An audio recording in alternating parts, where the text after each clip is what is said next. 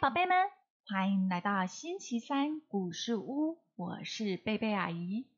今天是我们故事屋开张的第一天哦，这表示从今天起，每个星期三，阿姨都要来与宝贝们分享好听的故事。今天要念的是《猫头鹰博士奇遇记》里面的一则故事。这本书里的故事分成了好几则。所以阿姨也会分成好几次读给宝贝们听哦。故事的开始前，我们要先为今天所拥有的献上感谢。阿姨要感谢我的麦克风，能让我说好故事给宝贝们听；也要感谢浸信会出版社国际有限公司，还有作者潘伯昌，同意阿姨在网络上念读这本很棒的故事书。那么接下来。我们准备进入故事喽。有福的晚餐。猫头鹰博士一家住在迷雾森林里。他任教于举世闻名的大学。身为教授的他，善良而慷慨大方，深受迷雾森林里所有动物的尊敬。他与猫头鹰妈妈在大学邂逅相恋。最后终于佳偶天成，他们婚后幸福美满，很快便诞生下两只娇俏可爱的小猫头鹰，长女俏俏和二女儿妙妙。两个女儿十分爱吃哦，许多时候就算肚子已经饱了，但舌头却稍嫌不足，所以猫头鹰妈妈往往啊。都会为他们多烹调一点食物，可是他们偶尔仍会因为食物而吵架。一晚，俏俏和妙妙为谁的食物比较多争吵不休。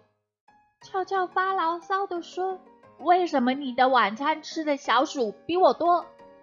妙妙反驳说：“什么？你吃的才最多小鼠，我的从来就不够。”两只猫头鹰针锋相对，开始嘴来啄往，咚咚咚咚咚咚咚咚，互相攻击。哎呦，宝贝，你知道猫头鹰的嘴巴有多尖吗？它们如果互相攻击，一定都会受伤的。好险，猫头鹰博士将两个女儿分开，说：“宝贝，听我说，不要打架了。餐碟上有多少只小鼠呢？”十只，俏俏马上说了：“现在你们各自吃了三只，那么剩下多少呢？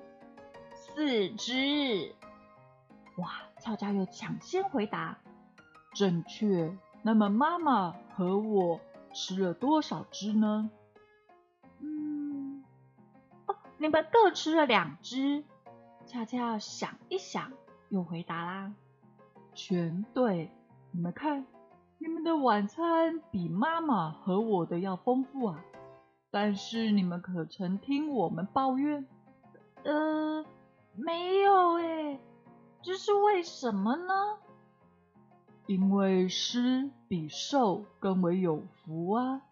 我俩希望你们多吃一点，看见你们快乐便感满足，这是我们的回报。